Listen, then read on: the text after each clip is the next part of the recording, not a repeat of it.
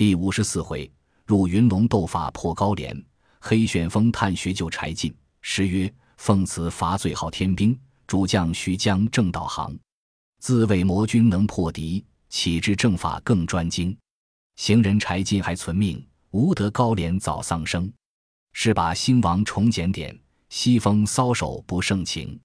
话说当下罗真人道：“弟子，你往日学的法术，却与高廉的一般。”吾今传授与如五雷天罡正法，依此而行，可救宋江，保国安民，替天行道。休被人欲所缚，误了大事。专精从前学道之心。你的老母，我自使人早晚看事误的忧念。汝应上借天贤星，以此荣辱去助宋公明。吾有八个字，汝当记取，休得临期有误。罗真人说那八个字，倒是。逢忧而止，欲变而还。公孙胜拜受了绝法，便和戴宗、李逵三人拜辞了罗真人，别了众道伴下山，归到家中，收拾了道衣、宝剑二口，并铁棺、如意等物了当，拜辞了老母，离山上路。行过了三四十里路程，戴宗道：“小可先去报知哥哥，先生和李逵大路上来，却得再来相接。”公孙胜道：“正好。”贤弟先往报之，无意暂行来也。戴宗吩咐李逵道：“余路小心服侍先生，但有些差池，教你受苦。”李逵答道：“他和罗真人一般的法术，我如何敢轻慢了他？”戴宗拴上甲马，做起神行法来，预先去了。却说公孙胜和李逵两个离了二仙山九宫县，取大路而行，到晚寻店安歇。李逵惧怕罗真人法术。十分小心服侍公孙胜，那里干事行？两个行了三日，来到一个去处，地名唤作武冈镇。只见皆是人烟凑集。公孙胜道：“这两日余路走得困倦，买碗素酒素面吃了行。”李逵道：“也好。”却见一道旁边一个小酒店，两个入来店里坐下。公孙胜做了上手，李逵解了腰包下手做了，交过麦一面打酒。就安排些素馔来与二人吃。公孙胜道：“你这里有甚素点心卖？”郭麦道：“我店里只卖酒肉，没有素点心。市口人家有枣糕卖。”李逵道：“我去买些来。”便去包内取了铜钱，径头市镇上来买了一包枣糕，欲带回来。只听得路旁侧首有人喝彩道：“好气力！”李逵看时，一伙人围定一个大汉，把铁瓜锤在那里时。众人看了，喝彩他。李逵看那大汉时，七尺以上身材，面皮有麻，鼻子上一条大路。李逵看那铁锤时，约有三十来斤。那汉使的发了一刮锤，正打在压结实上，把那石头打作粉碎。众人喝彩。李逵忍不住，便把枣糕揣在怀中，便来拿那铁锤。那汉喝道：“你是什么鸟人，敢来拿我的锤？”李逵道。你使的什么鸟好，叫众人喝彩，看了倒无眼。你看老爷使一回，叫众人看。那汉道：“我借与你，你若是不动时，且吃我一顿脖子全了去。”李逵接过瓜锤，如弄弹丸一般，使了一回，轻轻放下，面又不红，心头不跳，口内不喘。那汉看了，倒身便拜，说道：“愿求哥哥大名。”李逵道。你家在那里住？那汉道只在前面便是。引了李逵到一个所在，见一把锁锁着门。那汉把钥匙开了门，请李逵到里面坐地。李逵看到屋里都是铁针、铁锤、火炉、钱、凿家伙，寻思道：这人必是个打铁匠人，山寨里正用得着，何不叫他也去入伙？李逵又道：汉子，你通个姓名，叫我知道。那汉道。小人姓汤，名龙，父亲原是延安府知寨官来，因为打铁上遭际老种经略相公账钱续用。今年父亲在任亡故，小人贪赌，流落在江湖上，因此全在此间打铁度日。入股豪使枪棒，唯是自家浑身有麻点，人都叫小人做金钱豹子。敢问哥哥高姓大名？李逵道：“我便是梁山坡好汉黑旋风李逵。”汤龙听了，再拜道：“多闻哥哥威名，谁想今日偶然得遇？”李逵道：“你在这里几时得发迹？不如跟我上梁山坡入伙，叫你也做个头领。”汤龙道：“若得哥哥不弃，肯带携兄弟时，愿随边凳。”就拜李逵为兄。有四句诗单提着汤龙好处：“铜筋铁骨身躯健，芦野前锤每用功。”原是延安之寨后，金钱豹子是汤龙。当时李逵认汤龙为帝。汤龙道：“我有吴家人伴当，同哥哥去市镇上吃三杯淡酒，表结拜之意。今晚歇一夜，明日早行。”李逵道：“我有个师傅在前面酒店里，等我买枣糕去吃了便行。耽搁不得，只可如今便行。”汤龙道：“如何这般要紧？”李逵道。你不知宋公明哥哥见今在高唐州界首厮杀，只等我这师傅到来救应。汤龙道：“这个师傅是谁？”李逵道：“你且休问，快收拾了去。”汤龙急急拴了包裹盘缠银两，带上毡笠儿，挎了口腰刀，提条破刀，弃了家中破房旧屋，粗重家伙，跟了李逵，直到酒店里来见公孙胜。公孙胜埋怨道：“李逵。”你如何去了许多时？再来迟些，我一前回去了。李逵不敢作声回话，引过汤龙拜了公孙胜，备说结义一事。公孙胜见说他是打铁出身，心中也喜。李逵取出枣糕，叫过麦将去整理。三个一同饮了几杯酒，吃了枣糕，算还了酒钱。李逵、汤龙各背上包裹，与公孙胜离了武冈镇，以礼望高唐州来。三个余路三亭中走了二亭多路，那日早却好迎着戴宗来接。公孙胜见了大喜，连忙问道：“今日巷战如何？”戴宗道：“高廉那厮近日箭疮平复，每日领兵来诺战。哥哥坚守不敢出敌，只等先生到来。”公孙胜道：“这个容易。”李逵引着汤龙拜见戴宗，说了背戏，四人一处奔高唐州来。离寨五里远，早有吕方、郭盛引一百余骑军马迎接着，四人都上了马，一同到寨。宋江、吴用等出寨迎接，各施礼罢，摆了接风酒，叙问见阔之情，请入中军帐内，众头领一来坐请。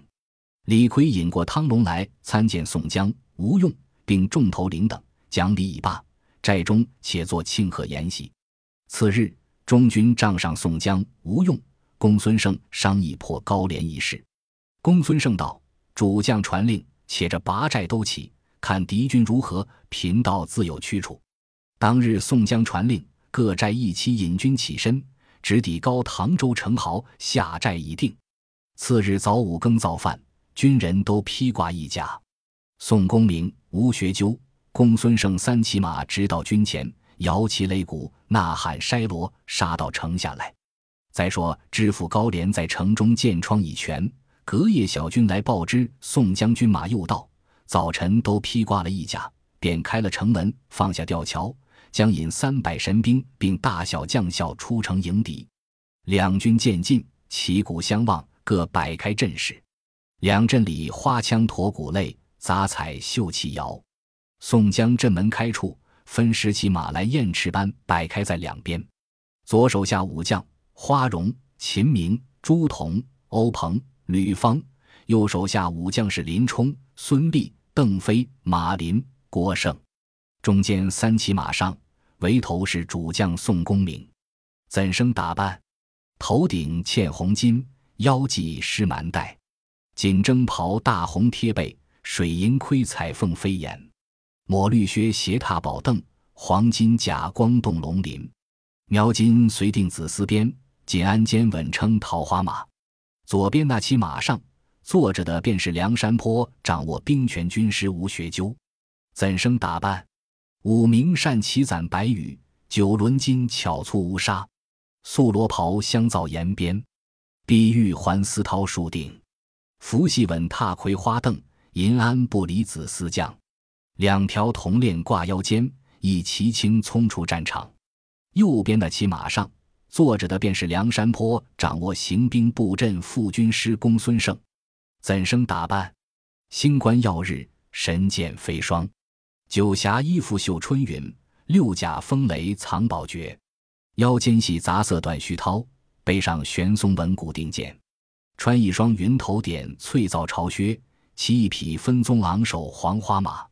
名标蕊吉玄公主，身列仙班道行高。三个总军主将，三骑马出到阵前，看对阵金鼓齐鸣，门旗开处。也有二三十个军官簇拥着高唐州知府高廉出在阵前，立马于门旗下，怎生结束？但见束发冠珍珠镶嵌，绛红袍锦绣攒成，连环铠甲耀黄金，双翅银盔飞彩凤，足穿云凤吊墩靴，腰系狮蛮金听带，手内剑横三尺水，阵前马跨一条龙。那知府高廉出到阵前，厉声高叫。喝骂道：“你那水洼草贼，既有心要来厮杀，定要分个胜败，见个输赢，走的不是好汉。”宋江听罢，问一声：“谁人出马力斩此贼？”小李广花荣挺枪跃马，直指该心。高廉见了，喝问道：“谁与我直取此贼去？”那统治官队里转出一员上将，唤作薛元辉，使两口双刀，骑一匹烈马，飞出该心来斩花荣。两个在阵前斗了数合，花荣拨回马往本阵便走。薛元辉不知事迹，纵马舞刀，尽力来赶。花荣略带住了马，拈弓取箭，扭转身躯，只一箭把薛元辉头中脚轻射下马去。两军齐呐声喊。高廉在马上见了，大怒，急去马鞍前桥取下那面巨兽铜牌，把剑去击。那里敲的三下，只见神兵队里。卷起一阵黄沙来，照得天昏地暗，日色无光。喊声齐出，豺狼虎豹怪兽毒虫就这黄沙内卷将出来。众军恰待都走，公孙胜在马上早撤出那一把松纹古定剑来，指着敌军，口中念念有词，喝声道：“急！”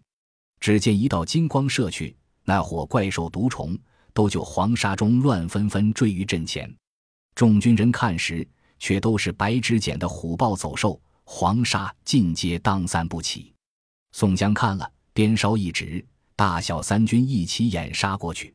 但见人往马道，旗鼓交横。高廉即把神兵退走入城。宋江军马赶到城下，城上即拽起吊桥，闭上城门，泪目炮石如雨般打将下来。宋江叫且鸣金，收聚军马下寨，整点人数，各获大胜。回帐称谢公孙先生神功道德，随即赏劳三军。次日分兵四面围城，尽力攻打。公孙胜对宋江、吴用道：“昨夜虽是杀败敌军大半，眼见得那三百神兵退入城中去了。若是今日攻击的紧，那厮今夜必来偷营劫寨。今晚可收军一处，直至夜深，分去四面埋伏。这里虚扎寨栅。”夜间较重，将只听霹雳响，看寨中火起，一齐进兵。传令已了，当日攻城至未排时分，都收四面军兵还寨，却在营中大吹大擂饮酒。看看天色渐晚，众头领暗暗分拨开去，四面埋伏已定。却说宋江、吴用、公孙胜、花荣、秦明、吕方、郭胜上土坡等候。是夜。高廉果然点起三百神兵，背上各带铁葫芦，于内藏着硫磺、焰硝、烟火药料，个人锯直钩刃铁扫帚，口内都衔炉哨。二更前后，大开城门，放下吊桥，高廉当先，驱领神兵前进，背后却带三千余骑奔杀前来。离寨渐近，高廉在马上做起妖法，却遭黑气冲天，狂风大作，飞沙走石，波土扬尘。三百神兵各取火种，去那葫芦口上点着，一声炉哨齐响，黑气中间火光照身，大刀阔斧滚入寨里来。高不处，公孙胜仗剑做法，就空寨中平地上呱啦啦起个霹雳。三百神兵急待退步，只见那空寨中火起，光焰乱飞，上下通红，无路可出。四面伏兵齐赶，围定寨栅，黑处偏见。三百神兵不曾走的一个，都被杀在寨里。高廉急引了三十余骑奔走回城。背后一支军马追赶将来，乃是豹子头林冲。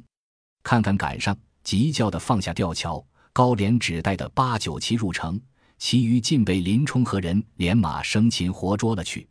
高廉进到城中，尽点百姓上城守护。高廉军马神兵被宋江、林冲杀个尽绝。有诗为证：“虎掠龙涛说宋江，高廉神术更无双。一时杀戮无叫累，不日开门就那响。”次日，宋江又引军马四面围城甚急。高廉寻思：我数年学的术法，不想今日被他破了，似此如之奈何？只得使人去临近州府求救，急急修书二封，叫去东昌、寇州二处离此不远。这两个知府都是我哥哥抬举的人，叫星夜起兵来接应。差了两个帐前统制官，激情书信，放开西门，杀将出来，偷袭夺路去了。众将却带去追赶，无用传令。且放他去，可以将计就计。宋江问道：“军师如何作用？”吴学究道：“城中兵危将寡，所以他去求救。我这里可是两支人马，诈作救应军兵，鱼路混战，高廉必然开门助战。城是一面取城，把高廉引入小路，必然擒获。”宋江听了大喜，令戴宗回梁山坡，另取两支军马，分作两路而来。且说高廉每夜在城中空阔处堆积柴草，敬天架放火为号，城上指望救兵到来。过了数日，守城军兵望见宋江阵中不战自乱，急忙报之。高廉听了，连忙披挂上城瞻望，只见两路人马战尘蔽日，喊杀连天，冲奔前来，四面围城军马四散奔走。高廉知是两路救军到了，尽点在城军马。大开城门，分头掩杀出去。且说高廉撞到宋江阵前，看见宋江引着花荣、秦明三骑马望小路而走。高廉引了人马，急去追赶。急听得山坡后连珠炮响，心中疑惑，便收转人马回来。两边锣响，左手下吕方，右手下郭盛，各引五百人马冲将出来。高廉急夺路走时，部下军马折其大半。奔走拖得该心时，望见城上已都是梁山坡旗号，举眼再看，无一处是旧应军马，只得引着些败卒残兵投山僻小路而走。行不到十里之外，山背后撞出一彪人马，当先拥出并尉迟孙立拦住去路，厉声高叫：“我等你多时，好好下马受缚。”高廉引军便回，背后早有一彪人马截住去路，当先马上却是美髯公朱仝。两头夹攻将来，四面截了去路，高廉便弃了坐下马，便走上山。四下里步军一起赶上山去。高廉慌忙口中念念有词，喝声道：“起！”驾一片黑云，冉冉腾空，直上山顶。只见山坡边转出公孙胜来，见了，便把剑在马上望空作用，口中也念念有词，喝声道：“急！”将剑望空一指。只见高廉从云中倒撞下来，侧手抢过插翅虎雷横，一泼刀把高廉挥作两段。可怜半世英雄汉，化作南柯梦里人。有诗为证：五马诸侯贵匪轻，自将妖术弄魔兵。刀头难敌公孙胜，只是阴灵一命轻。且说雷横提了首级，都下山来，先使人去飞报主帅。宋江已知杀了高廉。收军进高唐州城内，先传下将令，休得伤害百姓。一面出榜安民，秋毫无犯。且去大牢中救出柴大官人来。那时当牢阶级押狱禁子已都走了，只有三五十个罪囚，尽数开了枷锁释放。书中只不见柴大官人一个。宋江心中忧闷，寻到一处监房内，却见着柴皇城一家老小，又一座牢内。兼着沧州提捉到柴进一家老小同监在彼，为是连日厮杀，未曾取问发落，只是没寻柴大官人处。吴学究交换及高唐州押狱禁子跟问时，树内有一个禀道：小人是当牢阶级令人，前日蒙知府高廉所委，专依牢固坚守柴进，不得有失。又吩咐道：但有凶疾，你可便下手。三日之前，知府高廉要取柴进出来施行。小人唯见本人是个好男子，不忍下手，只推到本人病至八分，不必下手。后又催病得紧，小人回称柴进已死。因是连日厮杀，知府不闲，却差人下来看事。小人恐见罪责，昨日引柴进去后面枯井边开了枷锁，推放里面躲避，如今不知存亡。宋江听了，慌忙着令人引入，直到后牢枯井边望时。见里面黑洞洞地，不知多少深浅。上面叫时，那得人应，把锁子放下去探时，约有八九丈深。宋江道：“柴大官人眼见的多是没了。”宋江垂泪。吴学究道：“主帅且休烦恼，谁人敢下去探看一遭，便见有无。”说犹未了，转过黑旋风李逵来，大叫道：“等我下去！”宋江道：“正好。”当初也是你送了他，今日正一报本。李逵笑道：“我下去不怕，你们莫要割断了绳索。”吴学究道：“你却也推奸猾，且取一个大灭罗，把锁子抓了，接长锁头，扎起一个架子，把锁抓在上面。李逵脱得赤条条的，手拿两把板斧，坐在箩里，却放下井里去，锁上附两个铜铃，渐渐放到底下。李逵却从箩里爬将出来，去井底下摸时，摸着一堆，却是骸骨。李逵道：“爷娘，甚鸟东西在这里？”又去这边摸时，底下湿漉漉的，没下脚处。李逵把双斧拔放箩里，两手去摸底下，四边却宽。一摸摸着一个人，坐一堆儿蹲在水坑里。李逵叫一声：“柴大官人！”那里见动，把手去摸时。只觉口内微微生唤，李逵道：“谢天地，嫩的时还有救性。”随即爬在箩里摇动铜铃，众人扯将上来。李逵说下面的事，宋江道：“你可再下去，先把柴大官人放在箩里，先发上来，却再放罗下来取你。”李逵道：“哥哥不知，我去冀州走了两道，今番修状第三遍。”宋江笑道：“我如何肯弄你？你快下去。”李逵只得在坐箩里，又下井去。到的底下，李逵爬将出箩去，却把柴大官人抱在箩里，摇动锁上铜铃。上面听的早扯起来到上面，众人看了大喜。宋江见柴进头破额裂，两腿皮肉打烂，眼目略开右臂。宋江心中甚是凄惨，叫请医师调治。李逵却在井底下发喊大叫。宋江听的。急叫把罗放江下去，取他上来。李逵到的上面，发作道：“你们也不是好人，便不把罗放下去救我。”宋江道：“我们只顾看顾柴大官人，因此忘了你，休怪。”宋江就令众人把柴进扛扶上车睡了，先把两家老小并夺转许多家财，共有二十余辆车子，叫李逵、雷横先护送上梁山坡去。却把高廉一家老小良贱三四十口处斩于市，再把应有家私并府库财帛仓廒粮米尽数装载上山。大小将校离了高唐州，得胜回梁山坡，所过州县，秋毫无犯。边敲金镫响，齐唱凯歌回。在路已经数日，回到大寨，柴进伏病起来，称谢朝、宋二公病重头领。晁盖交请柴大官人就山顶宋公明歇所，另建一所房子，与柴进并家眷安歇。晁盖、宋江等众皆大喜。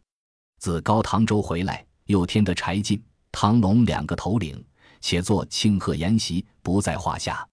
再说东昌、寇州两处，已知高唐州杀了高廉，实现了城池，只得写表，差人申奏朝廷。又有高唐州逃难官员，都到京师说之真实。高太尉听了，知道杀死他兄弟高廉。次日五更，在待漏院中，专等景阳钟响，百官各具公服，直临丹池，伺候朝见道君皇帝设朝。正是鸡鸣子，莫属光寒；莺啭黄州春色阑。金阙小钟开万户，玉阶仙帐列千官。花迎见佩星出落，柳拂惊歧露未干。独有凤凰池上客，阳春一曲贺皆难。当日五更三点，道君皇帝升殿，靖边三下响，文武两班齐。天子驾坐，殿头观贺道：“有事出班启奏，无事卷帘退朝。”高太尉出班奏曰：“今有济州梁山坡贼守晁盖、宋江，累造大恶，打劫城池，强掳苍敖，聚集凶徒恶党。建在济州杀害官军，闹了江州，无为军。今又将高唐州官民杀戮一空，苍敖哭葬，尽被掳去。此事心腹大患。”若不早行诛戮剿除，他日养成贼势，甚于北边强虏敌国。微臣不胜惶惧，扶起我皇圣断。天子闻奏大惊，随即降下圣旨，就委高太尉选将调兵前去剿捕，务要扫清水泊，杀绝种类。高太尉又奏道：量此草寇，不必兴举大兵，臣保一人可去收复。天子道：轻若举用。必无差错，即令起行，飞捷报功，加官赐赏，高迁任用。高太尉奏道：“此人乃开国之初河东名将呼延赞嫡派子孙，单名呼个卓字，使两条铜鞭，有万夫不当之勇。兼收汝宁郡都统制，手下多有精兵勇将。臣举保此人，可以征剿梁山坡，可授兵马指挥使。”领马步精锐军士，克日扫清山寨，班师海朝。天子准奏，降下圣旨，这枢密院即便差人机事前往汝宁州兴业宣去。当日朝罢，高太尉就于帅府着枢密院拨一员军官，激情圣旨前去宣去。当日起行，限时定日，要呼延灼赴京听命。却说呼延灼在汝宁州统军司坐衙。听得门人报道，有圣旨特来宣取将军赴京，有委用的事。呼延灼与本州官员出郭营接到统军司，开都已罢，设言管待使臣。火急收拾了头盔一甲、鞍马器械，带引三四十从人，一同使命，离了汝宁州，星夜赴京。余路无话，早到京师城内殿司府前下马，来见高太尉。当日，高俅正在殿帅府坐衙，门吏报道：汝宁州宣道呼延灼见在门外。高太尉大喜，叫唤进来参见了。看那呼延灼仪表非俗，正是开国功臣后裔，先朝良将玄孙，家传鞭法最通神，英武贯经战阵，仗剑能探虎穴，弯弓解射雕群。将军出使顶乾坤，呼延灼威名大振。当下高太尉问位已毕，予了赏赐。次日早朝，引见道君皇帝。徽宗天子看了呼延灼仪表飞速，喜动天颜，就赐踢雪乌骓一匹。那马浑身墨定似黑，四蹄雪练架白，因此名为踢雪乌骓马，日行千里。圣旨赐予呼延灼其坐。呼延灼就谢恩已罢，随告太尉再到殿帅府。商议起军剿捕梁山坡一事，呼延灼禀赋恩相：小人观探梁山坡兵多将广，武艺高强，不可轻敌小觑。小人启保二将为先锋，同提军马到彼，必获大功。若是误举，甘当重罪。高太尉听罢大喜，问道：“将军所保谁人？可为前部先锋？”不争呼延灼举伯此二将，有分教。丸子成众天羽翼，梁山坡大破官军，且教公明为上林烟阁，身体先登聚一厅。毕竟呼延灼对高太尉保出谁来？且听下回分解。本集播放完毕，感谢您的收听，喜欢请订阅加关注，主页有更多精彩内容。